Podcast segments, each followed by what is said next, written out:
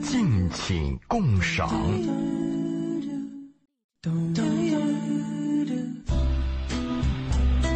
周五的晚上，周老爷如约而至。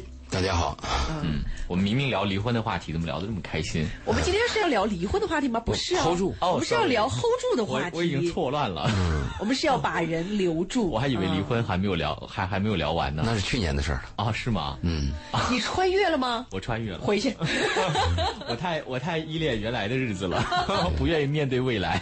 我们在聊今天话题以前，先说点闲话吧。就你们俩啊，有没有过借钱，就别人管你借钱的经历？有啊，啊，后来还了吗？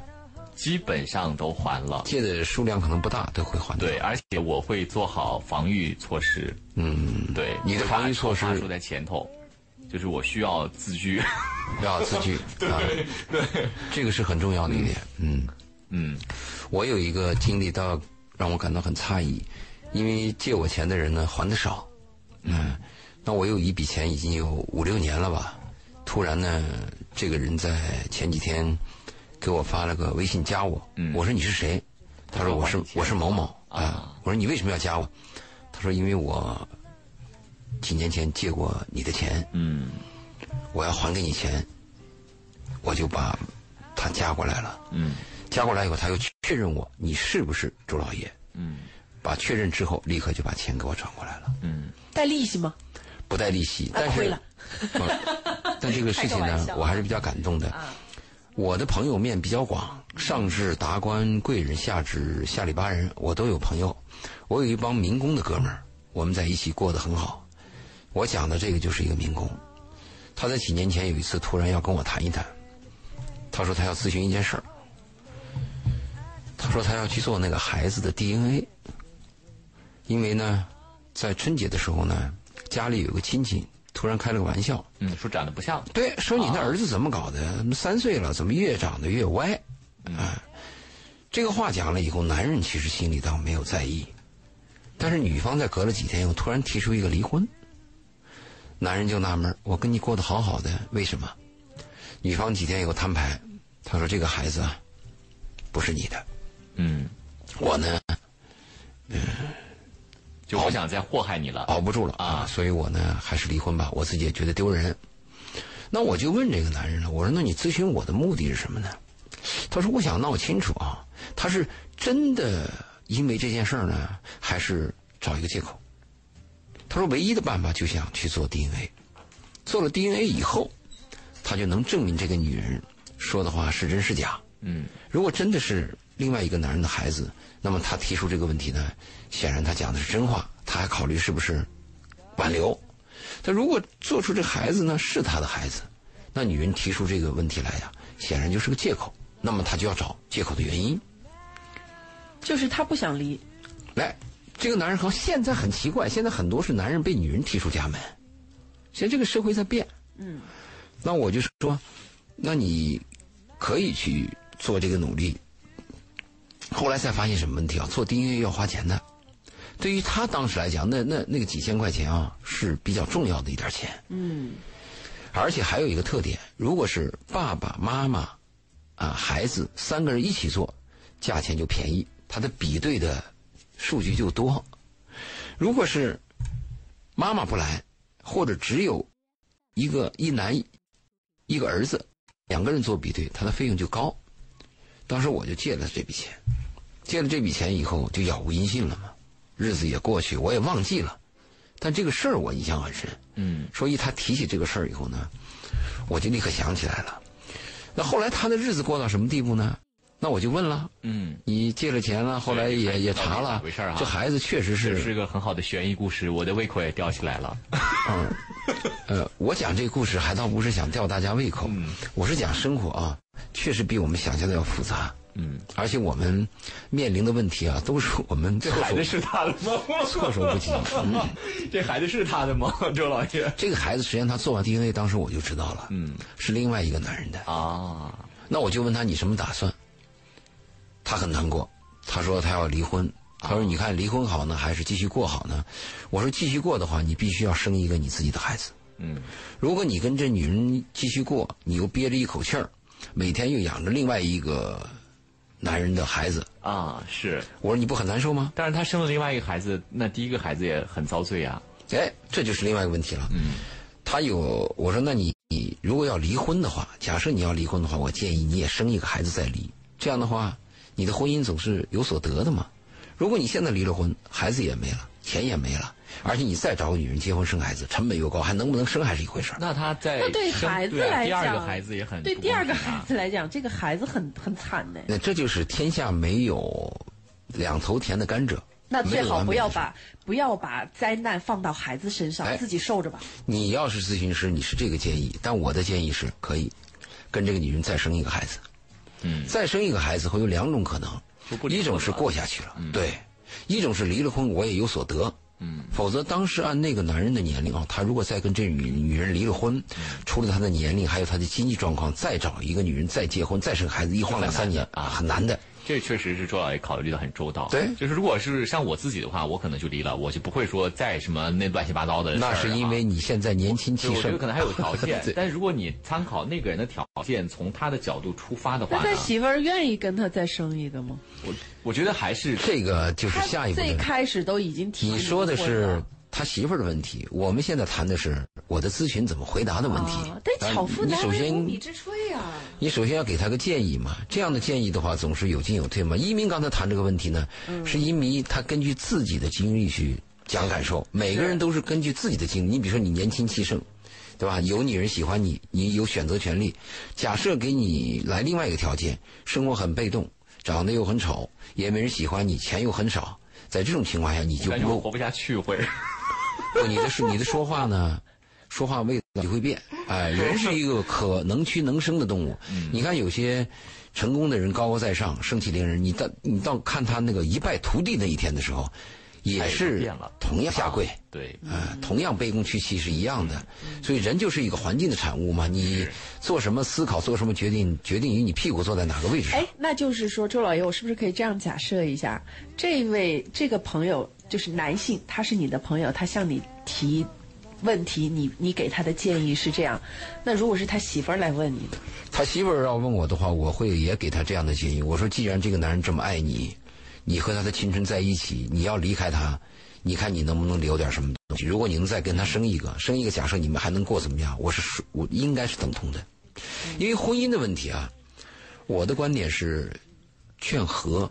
不劝分，对，今天下午呢，今天下午我们谈到一个策划，我们想，他有一个那个婚恋学院，跟我们在谈这个策划的时候就谈到这个问题，谈到主题。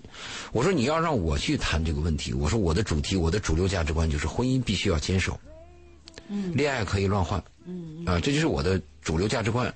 如果有些人的主流价值观就这样，与其这样子，还不如就分了，那是他的价值观，嗯，我不反对，但是你让我去讲，嗯，你让我坐在这个话筒前，那我就是这么讲。想尽办法把婚姻能够维系下去。保留。嗯，后来他呢，呃，也不知道是听了我的建议呢，还是自己想通了。我现在问他的时候啊，他是有一个女儿，嗯，而且没离婚过得挺好，啊，是现在是这么个状态。那我就反复问他，我说你有两个孩子了，你把这个钱还给我，啊你你你可以吗？我担心他嗯就是压力太大嘛。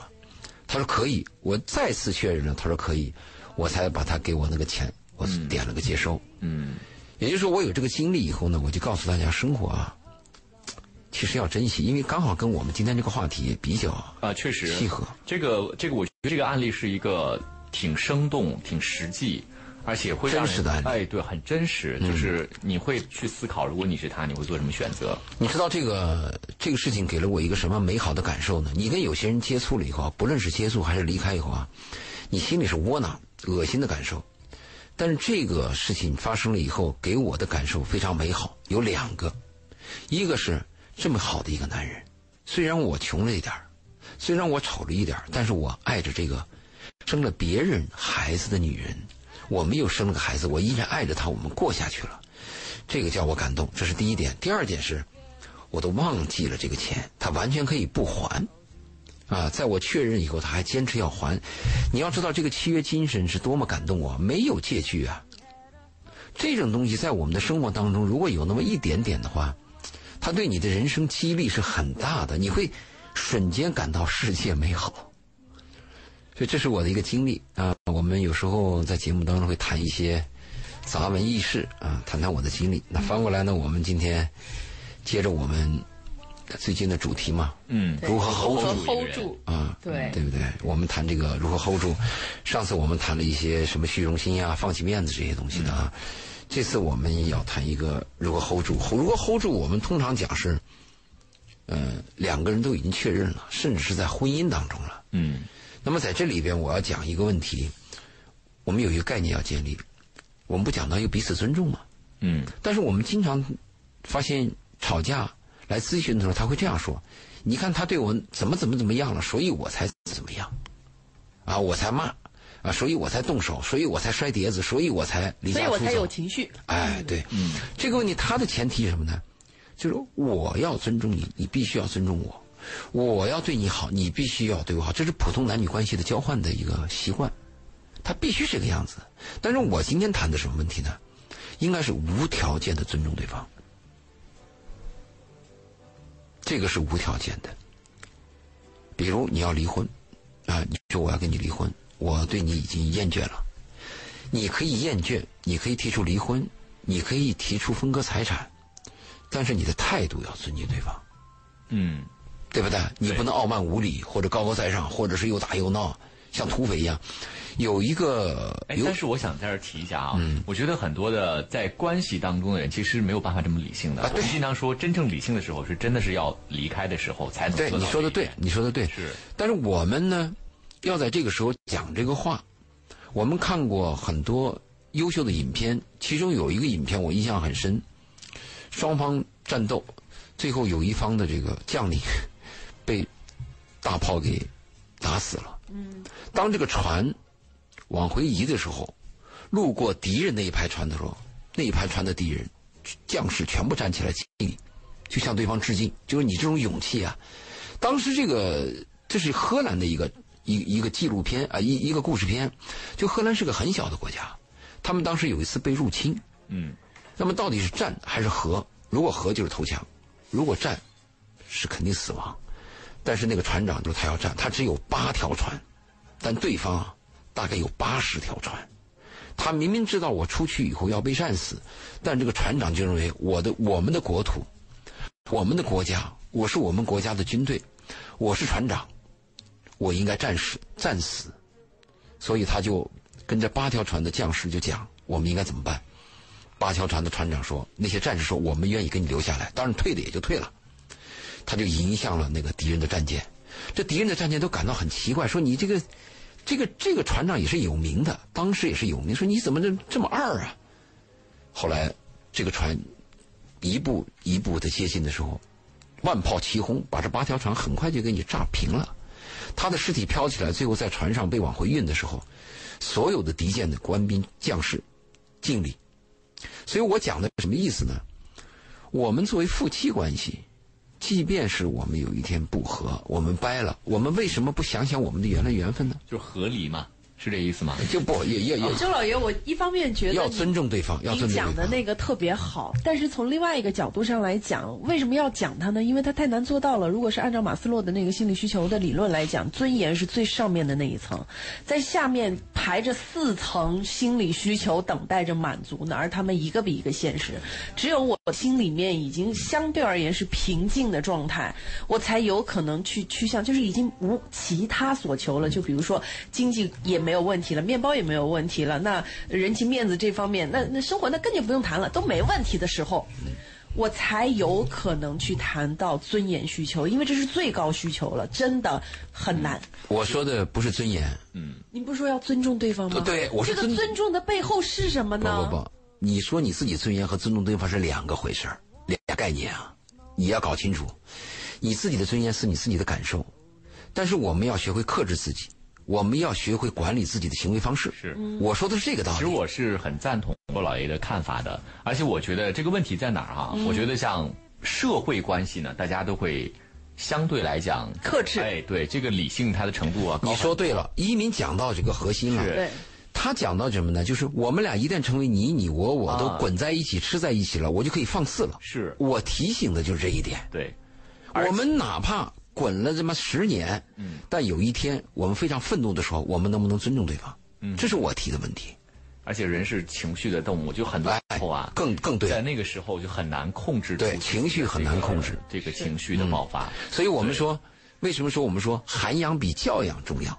教养呢，我是知道一二三四，呃，正确、错误，但是这个涵养啊是本能的东西，长期训练、长期磨练，慢慢出来。那换句话说吧，那我们把这话再说的，刚才说的高级嘛，我们说低级一点儿。那我就劝你们在吵架、在分歧，甚至在离婚的时候，我们不谈尊敬了，我们谈另外一个话，就说软话办硬事儿。嗯，哎，不行啊，这个钱呢，嗯还是应该给我三分之二。你这样说行不行？你为什么要咄咄逼人？为什么要要？你你还骂着对方，没有必要吧？我是真的是觉得，就是夫妻之间真的是最最好不要说伤人的话，对就尤其是你们吵架的时候你，伤完人自己也难受。很多人都是呃谈恋爱的时候你好我好，但是一旦有矛盾、生起气来的时候啊，要么甚至会有人动手嘛，然后会有的人会说很难听的话，而且是扎心的难听的话，就是好像那个怎么瞬间扎心怎么说，就是 怎么解恨怎么啊，包来。括其对实家里对人、父亲、母亲跟你之间、孩子之间也会容易出现这样的情况，对， 这个其实挺伤人的，真的挺伤人的。而且就是，呃，当然我对我我自己来讲，当我特别礼貌的时候，其实也就意味着凉透了的状态。 这里边还有一个心理学部分的东西啊。有我们通常我们会怀疑对方的夸奖，哎，你怎么说好话的时候，我们会有一点点怀疑。但是当对方说一句伤人的话的时候，我们反骂而你觉的时得候无比真实。我们认为是真的，我们认为你心里边真的是这样看我的。对，你我在你心中真的是这么恶心的，他会确认的。回过头来以后，你再道歉，你说，当时我过激了，我想收回这个话，我说对不起，没有用。你说了一句伤人的话，可能你要说十句对不起，都未必能挽回。这就是我建议大家一点，就是要学会，要知道有个概念，就是无条件的尊重对方。不能说因为怎么样我才尊重，因为不怎么样我就怎么怎么样。嗯，始终尊重对方，达到你的目的。你从心里冷了就冷了，算了就算了，恨对方，表面冷冷淡一点，温和一点，那才是真正的恨。好，对我吗这个做不做得到先放那边，至少要知道。嗯，包括首我们先要知道我哦我们们。今天的话题是 hold 住一个人嘛 hold 住我觉得对 hold 住一个人中间有个问题，就是当你们有矛盾的时候，你的处理方式是什么样子的？无条件尊重对方，对就有回头的可能。可能做不到那么高级吧，但我觉得尽量不要说太难听的话。啊，对，为什么我们提无条件的尊重对方呢？就是你到了那个悬崖的旁边，呃，半步就要栽下去的时候，你依然能做到无条件的尊重对方，这个有可能回头，也可能会挽救、拯救你们整个的婚姻，完全有可能。我们千万要重视婚姻，婚姻是人生当中的大事。现在年轻人认为无所谓，我都不知道这无所谓谁教的。好家伙，你离离婚试一试，在你心中永远是个伤疤。当你老了，你回忆的时候，你试试看。特别是，当你离完婚以后，你会发现这个责任是在我，你就恶心自己吧，朝天吐一口吐沫下来，吧到你鼻子上。 周老爷怎么说的这么痛心 疾首，仿佛有感而发。 你你是说我有切肤之痛？好，那嗯个我们时间到了半点的时间了好啊、那个如果大家呢，呃，有关于爱情啊、婚姻啊，或者是对生活生活嗯方面的这个疑惑或者困惑的话呢，或者你想跟周老爷来聊一聊、交流一下，听听周老爷的观点，看看他的角度是如何的。呃，我我其实觉得换一个角度看问题非常的关键，但是嗯在局中的人不一定做得嗯到。这个时候，对也许我们可以提供一些多角度的嗯建议参考方想式周。老爷来点醒你啊，你可以通过两种方式来跟我们进行交流和互动哈、啊第一种方式呢是拨打我们直播间的电话八八三幺零八九八八八三幺零八九八，那同时也欢迎您关注我们的微信公众平台啊、文化很有料，材料的料，料理的料。您在关注了文化很有料之后呢，把您的问题通过文字的方式发给我们。那如果在节目之后啊，您还想单对单的找周老爷聊一聊你自己的问题的话呢，您还可以在我们的公众平台“文化很有料”当中呢回复“周老爷”。啊，这个老师的老爷爷的爷啊，嗯这三个字就会弹出周老爷的微信。哎，然后在添加的时候记得说明一下是文化嗯对对，星一空定要说文化天空。嗯，呃文化啊星空文的化听星空众。嗯是我们在半点的广告之后继。好，欢迎大家继续回到文化星空。我们今天和周老爷接着来聊呃，我们今天的主题是如何 hold 住对的人。但是呢，在这之前，我们在节目的上半场聊了一些非常关键的问题啊，就是很多时候我们没有意识到，但是实际上我们却需要去知道，并且努力去做到的一个部分，就是去尊重他人，无条件。无条件的尊重他人，嗯因为只有在这样的情况下，第一，你有可能才会收获尊重；其次，就是这个事情才有可能顺利的往比较好的方向去解决。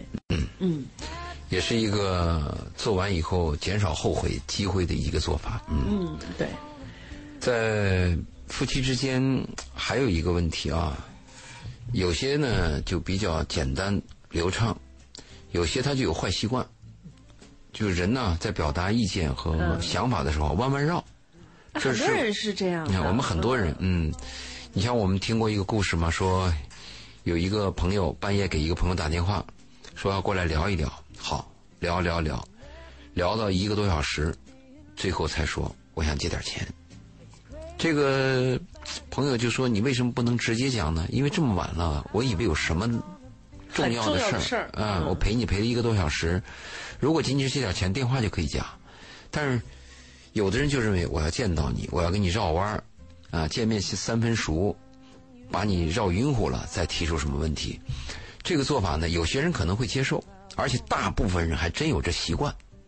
那我的建议是，夫妻之间也应该有一个效率，有话直说，少废话。当然，我说这有话直说也不是那种直不啷啷的就过来了啊，也是要有点艺术性，语气上呀，态夫度妻上关。系不太好处啊， 里头的问题哲学要学到多。嗯，但是我们在生活当中和案例当中发现有很多情况，一个人有意见，有意见你就说呗，他不说，他怎么办呢？他还憋着气儿，他给你脸色看，这个就很糟糕。情绪化处理，这个女性比男人多，男人有问题可能当时会说出来，而且男人还会说出个一二三。这个女人呢，她经常有个特点，她情绪化管理，情绪化表达。她有意见了以后呢，当时她不好意思，他憋着，憋着呢，他就给你脸色看，你也不知道什么地方得罪他了。有一天呢，他为一个擀面杖发火，其实当初你们不是擀面杖，当初是高压锅的事情，但是他今天会为擀面杖这个事情给你挑出来，把男人搞得经常是一头雾水，不知道东南西北。嗯，所以我建议是，夫妻之间、男女之间有问题，应该直接表达，避免绕弯儿。特别是你心里特别膈应的事儿，嗯，你不要觉得哎，我无所谓，小事儿嘛，啊，可说可不说，嘴上这么说，心里边又盘介算意的着，要死。对，这这很讨厌因为女人希望男人能够主动的看出来，你猜主动来哄她。啊！你猜，你猜，猜猜，对，很讨厌，这个很讨厌，因为，呃，有一个心理学家是写过一本书，他的标题就是嗯“女人看不懂地图，男人不愿意听你说”，烦。就你要直接表达，男人心里边有很多压力，而且男人压力这个大的时候呢，他有些男人还是把这个压力自己都独吞了。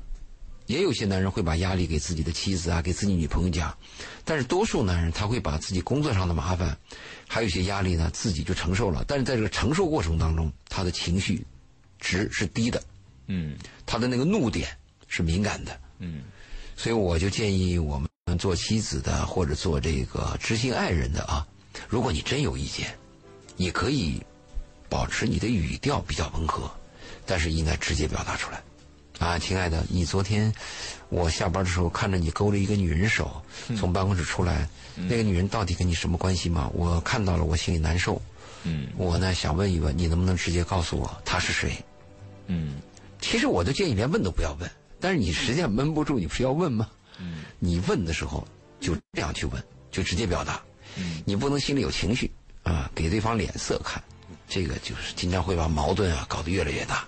嗯男人会认为你没事找事儿，其实你确实有事儿，嗯但是他没有在那个事情发生的那个点把问题提出来，而是向后移了，啊，移了几个相位，又把点提出来，经常会造成一些不欢而散。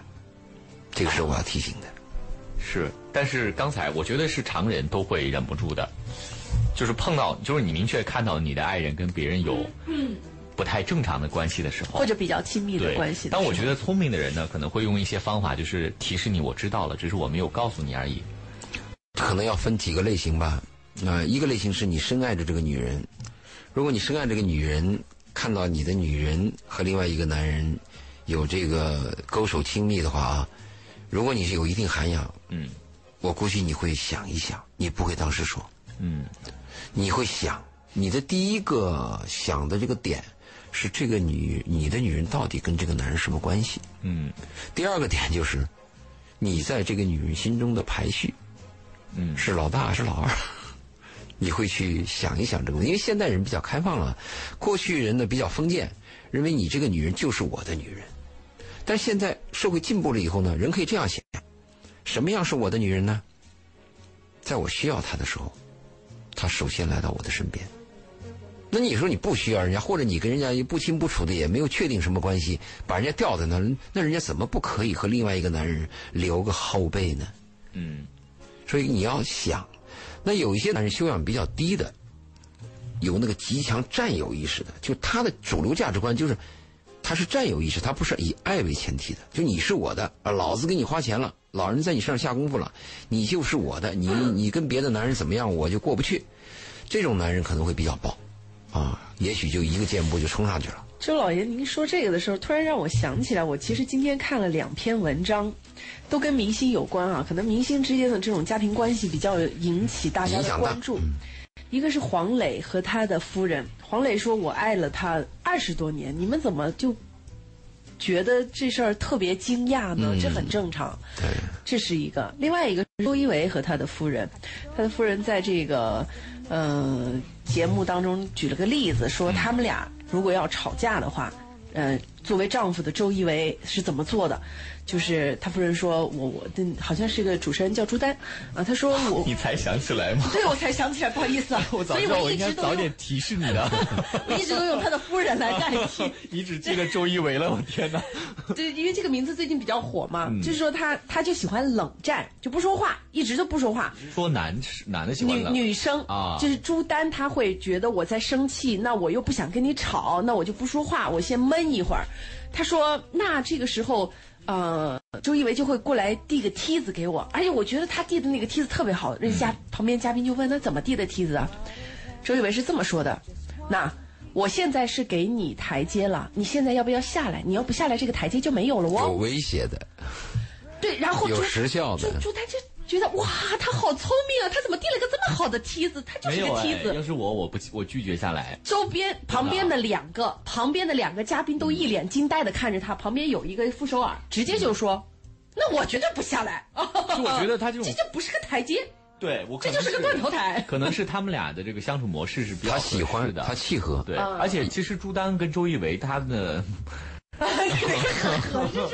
嗯 在微博上已经被已经，尤其是朱丹的这个呃呃这个这个啊。嗯 状态是不 是？但是可能就是人家就是喜欢嘛，俩人合适嘛，对吧？这个没什么好说。对男女关系的最高境界是臭味相投，它没有一个统一的模式，嗯对吧？你喜欢蹲着吃，我喜欢站着吃，那是我的习惯，嗯我们没有权利去评价他们。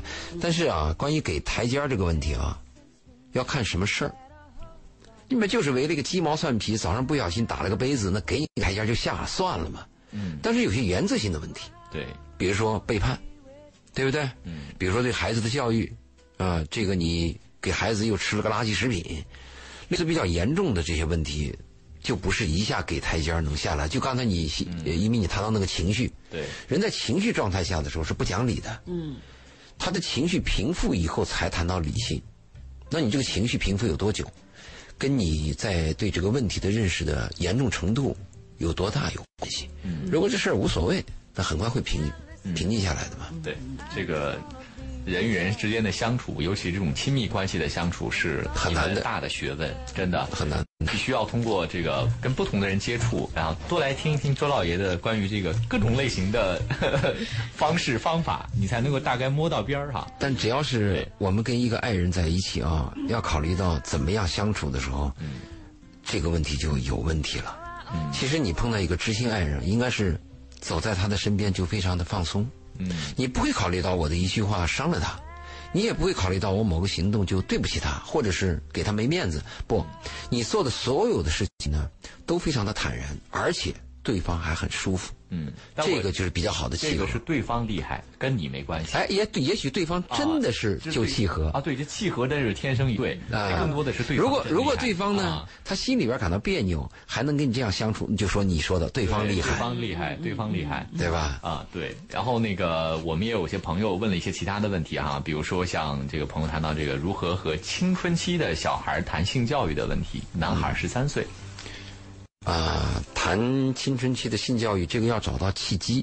嗯举个例子吧，嗯，这个例子是这样，我原来说过，我一个哥们儿出差接到儿子电话，儿子说：“爸，对不起，我把你抽屉打开了，打开以后 hold 不住。”嗯，爸说：“你看到什么了？”他说：“我看到什么什么了，还有什么什么，还有什么？”他有两盘 A 片，啊，他是故意塞进去的吗？不是故意塞进，那个、哦那是他爸的抽屉啊，哦那孩子有兴趣嘛？哦，他爸说：“你跟你妈说了没有？”嗯孩子说：“还没有。”爸说：“等着，等我回来我跟你谈。”嗯爸爸回来以后呢，就跟儿子谈：“你看没看？”儿子说：“我看了。”他说：“你看的时候什么感觉？”儿子就说：“我怎么怎么怎么这么激动？”他爸接着继续问：“你光激动吗？你有没有其他行为这个好难，我觉得中国家庭好难能做到这样，？”这个很精彩。是吧？他爸问他的时候，儿子就承认了。他说：“我当时看的时候，我还怎么怎么样了？”爸爸立刻就补了一句话，这句话很精彩。嗯，正常。爸爸像你这么大的时候，早就自慰了。这个爸这个话一说以后，孩子立刻就放松了。嗯，同时呢，就是两个人拉平了，就在平等的位置上开始谈话了。这个话谈到最后，他爸跟他这样说了一句话，这个句号也画得很好，说你现在知道这样的男女关系了，你也知道这样的行为了，但是你要记住一条，在你没有正式的女朋友结婚以前，如果你还有这样的兴奋和激动，你就用你这样的方法继续下去吧。嗯这是个契机。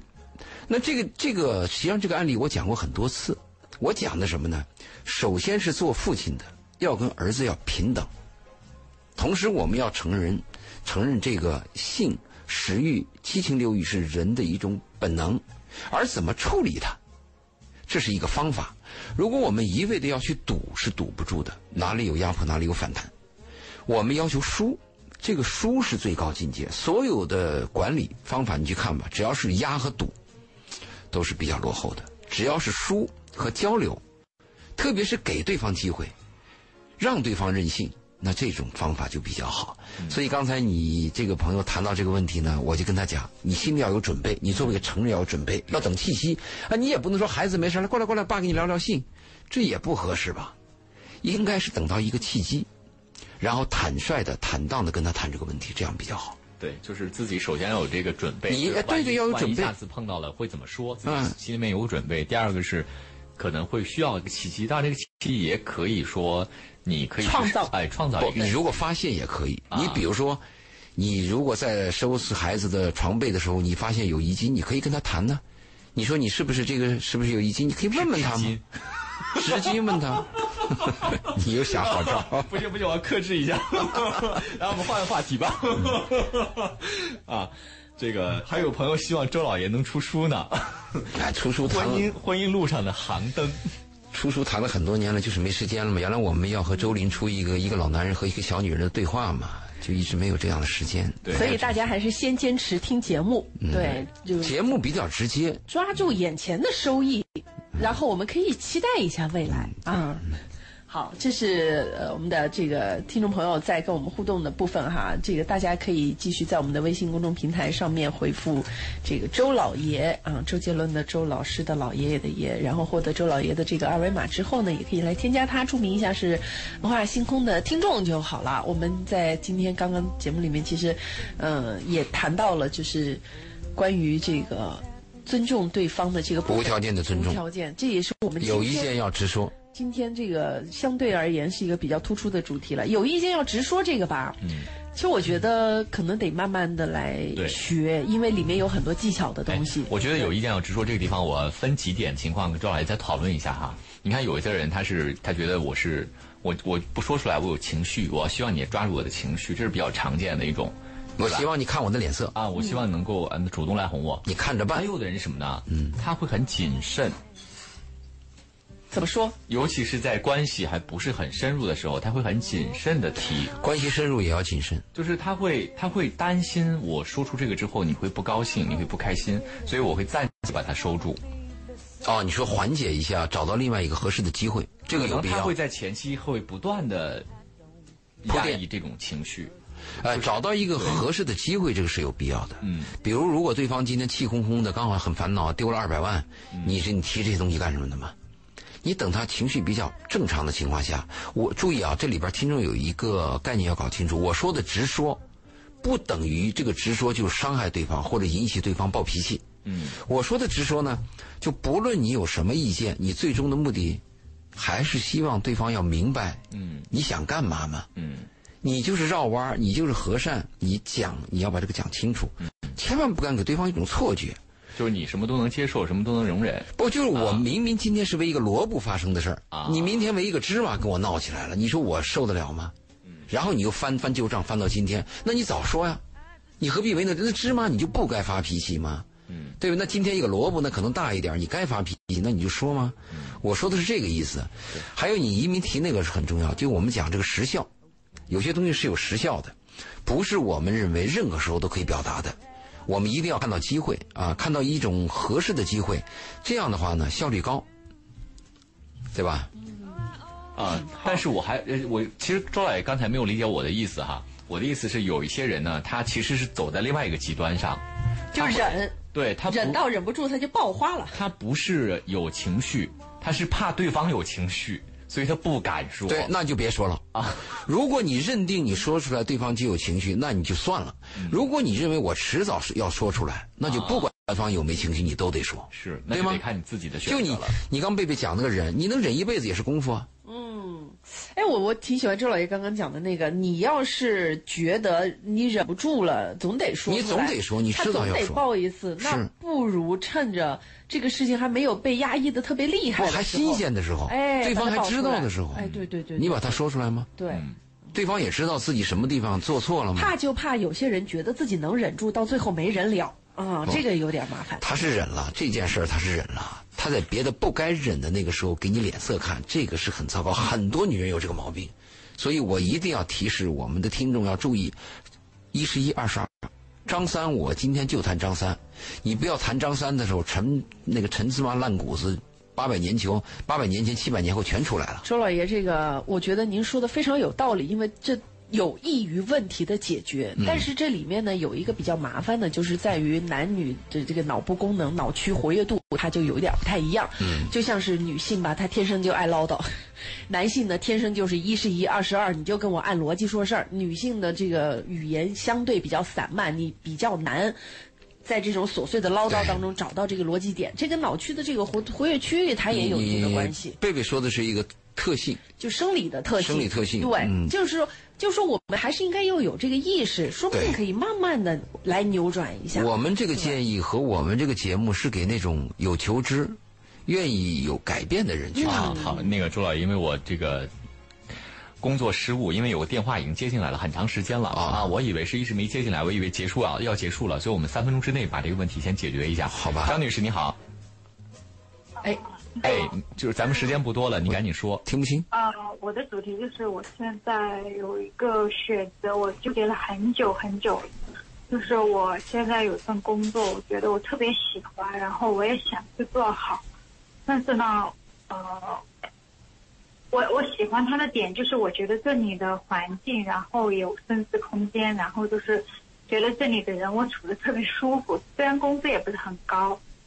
但是也有一部分我处的不舒服的，就是我感觉特别没有尊严，我特别的愤怒。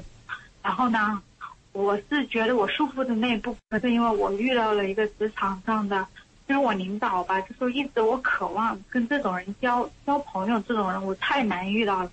然后我现在就是很痛苦，就是我不想做这个职位，我就是很没有尊严。然后呢，然后我又特别，就是我领导这个人，他特别吸引我。嗯然后这个公司的规模特别吸引我，因为它是一个不大不小、很平衡、很健康、很适合发展的一个公司。嗯，所以呢，我现在考虑我要不要换工作，你觉得没有尊严的那个部分到底是什么？哎，我也关心这个事。对，就是就是很多时候那些新来的小妹妹零零后，然后拿一堆垃圾去给我扔吧，我觉得特别的愤怒，什么东西？垃嗯圾就。是不属于我的本职工作。然后，因为我选择当时我选这个职位第一的时候，是因为我想更多的把精力放在生活当中，嗯因为我觉得我已经不小了，作为一个女人，然后我好，哎，张女士，因为时间关系，只有一分钟了，下一次吧我对，呃，下一步就是我现在想换工作，但是呢，我想换一个就是能顾家的工作，比如我想做财务这一块，因为我本身学的就是这个专业。但是呢，我现在又很舍不得我这个公司和我的领导，但是其他的我不，我我反而很反感，很觉得没有尊严。是不是可以下一次节目我们来谈你这个话题？你下次能把电话打进来吗？嗯，或者说对也可以下个礼拜五，嗯对，对，也可以通过我们的微信公众号，呃，关注这个“文化很有料”来回复一下周老爷，嗯，都行。好嗯，那个周老师，咱们最后一分钟吧，您给他简单的先说一下。呃，甘蔗没有两头甜，任何工作都会有你恶心的，有你需求的，但是工作搞清楚，工作就是个 job，、是为了生存的，不是你的爱好。如果你把你的感受放到工作当中，把你的生存放在了第二位，那你就选错了。工作就是生存的第一位，永远是这个样子的。天下无涯一般黑，一个更比一个黑。好，就是大家要厘清工作和生活的本对，质性质是不在同哪的，里啊嗯，千万不敢拿爱好、拿什么这个感受啊去谈这工作。工作我就是要生存，要赚钱。嗯好，目的要活明下确去一点，嗯嗯。不要把钱看得太重。双呃引，号我们这个今天的文化这个星空到这里再宣告一个段不落能。再说了。